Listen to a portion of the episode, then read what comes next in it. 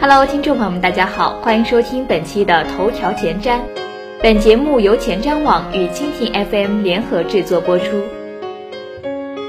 七款骁龙八幺零新国产旗舰 PK 一加小米、努比亚、中信、乐视，谁才是最强机？高通今年很不开心，旗下明星产品骁龙八幺零频频被指发热，虽然屡经反驳，但收效甚微。再加上失去三星这个大客户，传统意义上的安卓四大旗舰表现极度乏力。LG 退守骁龙八零八，HTC 投抱 MTK 怀抱，索尼声音日渐变低。不过，让高通兴奋的是，今年的中国大陆品牌手机势头依然强劲。加上一加今天发布新品，一共有五个品牌，共七款手机采用骁龙八幺零方案。发热问题并非影响到国内品牌手机对于性能的极致追求。下面对于这七款手机的优劣进行对比分析。这七款手机分别是努比亚 Z9 Max、Z9、乐视 E Pro、E Max、中信 Accent、小米 Note 顶配。一加二代，其中努比亚和乐视各有两款手机。中信 X 虽然有两种版本、三种配置，一加二代有两种配置的版本，但外形设计并没有变化，所以归为一类。实际上，最具潜力的骁龙八幺零手机是还没有发布的小米五。传闻中，小米五分为两个版本，低配采用骁龙八幺零，高配则搭载骁龙八二零处理器。另外，vivo 的 X Play、OPPO 的 Find 九。锤子二代同样还没有上市，这三款手机同样具备不俗的影响力。在国际品牌中，首发骁龙八幺零平台的 LG G Flex 二代，这款采用了弧形屏的手机没有像三星 S 六 Edge 一样热卖，而 LG 的后续旗舰 G 四则是采用六合版的骁龙八零八。第二款采用骁龙八幺零方案的手机为 HTC M 九，这才是受发热传闻影响最大的手机。初期的测试版中。M9 被指严重发热，HTC 不得不延期发货并提供补丁，而 HTC 随后连续推 HTC M9 加以及 E9 系多款产品，放弃高通平台，专用 MTK Helio X10。安卓四大旗舰已经有两个品牌倒在骁龙八幺零的前进路上，剩下的索尼也没能幸免。Z 三加在日本发布时同样也被指存在发热问题。不过，索尼似乎没有换新的打算，传闻正在准备新的骁龙八幺零平台的手机。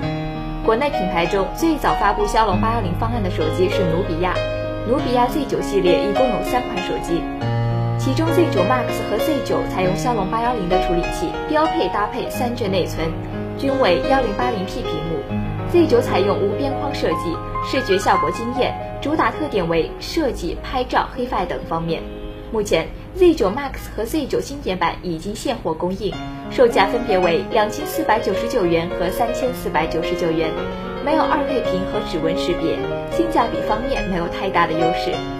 努比亚在 Z9 发布会后不久便从中兴的旗下脱离出来独立运营，最新手机为迈布拉格，似乎准备尝试新的路线，而 Z9 系在销量上也注定不会有更好的成绩出现。接下来让人窒息的乐视，尽管浮夸的营销惹来不少批评，但乐视手机也算是一举成名，天下之乐。乐视手机同样也是一口气发布了三款，其中乐一 Pro 和乐一 Max 采用骁龙八幺零平台，两者除了尺寸之外，配置差别不大。目前乐视手机的销售模式为抢购和预售，现货是不太可能的事情。结合乐视会员可能有的购机优惠，乐一 Pro 售价为两千四百九十九元，配备五点五寸二 K 屏、指纹识别、四 G 内存和三十二 G 存储，硬件规格强大。乐一 Max 采用六点三三寸大屏，售价两千九百九十九元起，具备一百二十八 G 的超大容量版本，售价最高为三千六百九十九元。然而，手机并非只是用来看视频的。乐视手机系统与乐视视频深度整合，基本上强制要求购买会员才能获得更完美的体验。这一点已经将乐视与其他品牌手机彻底隔离开来。小米 Note 顶配版在跳票了半年之后终于发布。一方面，由于传闻中的高通骁龙八幺零的问题，另外也是小米提前发布的后果之一。小米 Note 顶配版售价为两千九百九十九元，除了没有指纹识别外，硬件方面规格同样强大。五点五寸二 K 屏，四 G 内存，三十六 G 存储起，再加上小米最强机的光环，也是炙手可热的明星产品。目前，小米 Note 顶配在小米官方现货购买，七天内发货。中信 Accent 天机是中信重返高端市场的力作，针对国内市场，中信特意加上了与北美版不具备的指纹解锁功能，同时按配置高低分为智慧版和至尊版。售价分别为两千六百九十九元和三千八百八十八元，两者都搭配五点五寸二 K 屏，支持指纹识别以及 TF 卡扩展，主要在于内存和存储。智慧版为三 G 内存和三十二 G 存储，至尊版为四 G 内存加上一百二十八 G 的存储。中信 Axon 目前处于预约购买阶段，将于三十号正式上市开卖。最后就是今天发布的一加二代手机了，一加二代分为两个版本。区别在于内存和存储，Lite 版为三 G 内存加上十六 G 存储，售价为一千九百九十九元；旗舰版为四 G 加六十四 G 存储，售价为两千三百九十九元。